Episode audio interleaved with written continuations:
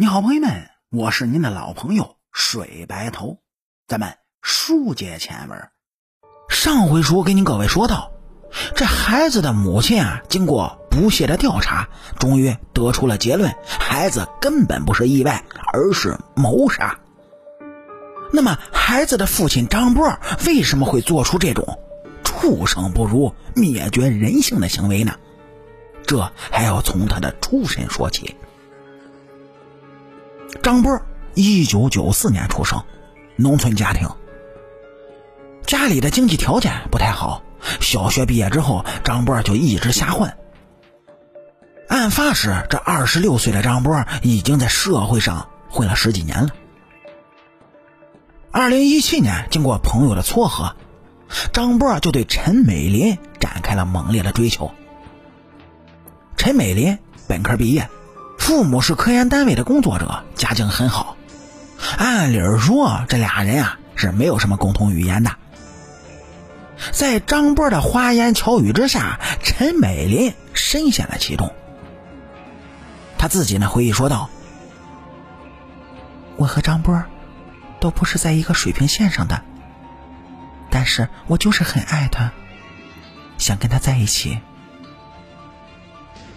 在零彩礼、零付出、连酒席都是女方承办的前提下，这俩人呢，结婚了。陈美林以为他往后的生活是充满幸福的，但事与愿违。婚后果不其然，张波的本性就暴露出来。孩子刚生下来，就发现张波好像变了一个人。实际上。五十遍，是张波的本质显现，他就是这样的人。张波从来不照顾孩子，也不往家里拿钱，还刷爆了陈美林的信用卡，说要开公司。他只会满足自己的欲望，从来不考虑别人的感受。在还没有出月子的时候，这前妻二宝这又怀上了。起初呢，陈美林想要打掉。但最终啊，是决定生下来。在怀上二宝之后，因为张波不着家，陈美林又挺着肚子，于是就回到娘家居住。而从女儿出生到出世之前，都是跟着外公外婆生活的。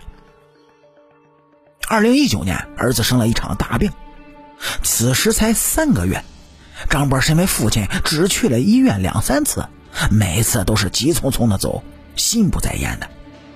而这就让陈美林生了疑，每次接电话背着不说，张波还下意识的跟他保持着距离。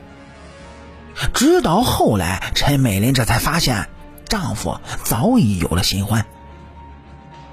在儿子出院的前一天，张波直接到当地提出了离婚。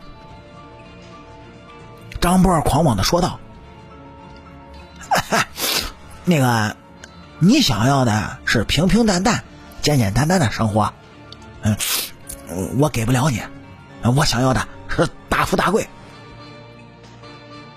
陈美林彻底崩溃了。为了挽回张波，陈美林三次给他下跪痛哭，但最终呢，张波的心意已决，一心向往现任女友叶成晨。叶成晨，一九九四年六月出生，从照片来看呢，外表也是特别的漂亮。家境很好，据说还是个富二代。怎么这些家境看起来都很不错的女人，就都喜欢小学没毕业的张波呢？或许爱情低下头的一瞬间，哪有什么学历背景，只剩下了外表和本能吧？陈美玲回忆，张波与叶成晨交往是带有目的性的。张波有什么项目？就可以通过叶成晨帮他找人对接。这种情况下，在张波心中，两个孩子和叶成晨相比，叶成晨在他内心更加的重要。而叶成晨多次给张波谈过，不想要这两个孩子，而且直言要让张波把孩子弄死。再加上叶母也不同意他和有孩子的人交往，而叶成晨。和张波的对话中，曾经就有这么一段：“一切都在我的掌控之中，你不是爱我吗？那你去把孩子做了呀！你不做，就是不爱我。叶成晨对张波的这些话都说明了一点：他用威胁的方式，如果你不干掉孩子，我们就分手。可见叶成晨是一个比较极端的人。在让张波推下孩子的前几分钟，他还割了腕，说：“如果你不去做，我就死给你看。”正是因为他的控制和威胁，张波看到雪后吓着了，马上就把俩孩子给推了下去。